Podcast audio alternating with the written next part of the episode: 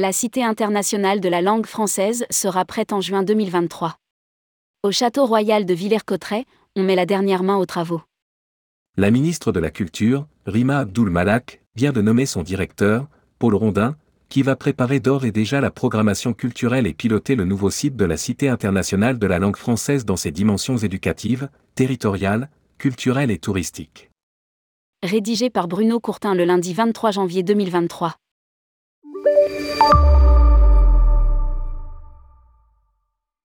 En travaux depuis trois ans dans l'Aisne, le château royal de Villers-Cotterêts, ancienne demeure de François Ier, va trouver une nouvelle vocation sous l'impulsion conjointe du Centre des Monuments Nationaux, son propriétaire, et des collectivités de l'Aisne et des Hauts-de-France. L'État, sous différentes formes, lui a consacré un budget de 185 millions d'euros. Le projet de Cité internationale de la langue française vise à raconter et à promouvoir cette langue commune à plus de 300 millions de francophones dans le monde. Les derniers aménagements sont en cours de finalisation pour une ouverture prévue courant juin 2023.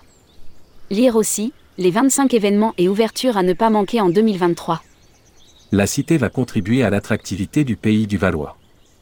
La cité poursuit plusieurs objectifs à l'échelle locale, nationale et internationale.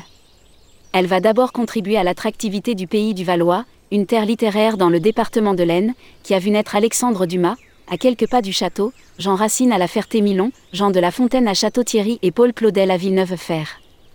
Le parcours de visite permanent sur 1200 mètres carrés permettra de découvrir l'histoire du château, construit au XVIe siècle par François Ier, mais au-delà c'est une déambulation éducative et ludique à travers la langue française, ses évolutions, ses interactions avec les autres langues, son rapport à l'État.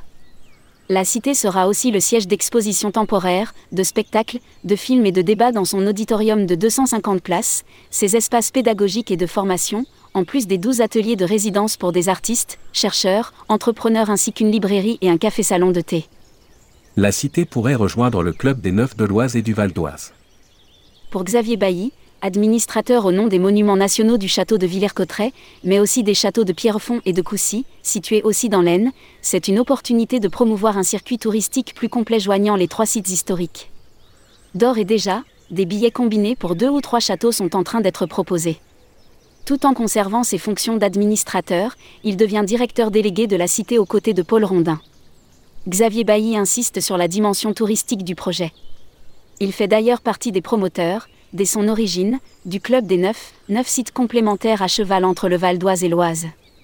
Rebaptisé les Incontournables, le club permet la promotion commune entre le parc Astérix et l'abbaye de Royaumont, le parc d'aventure Sherwood et le château de Chantilly, ou encore la mer de Sable et l'abbaye de Chaly.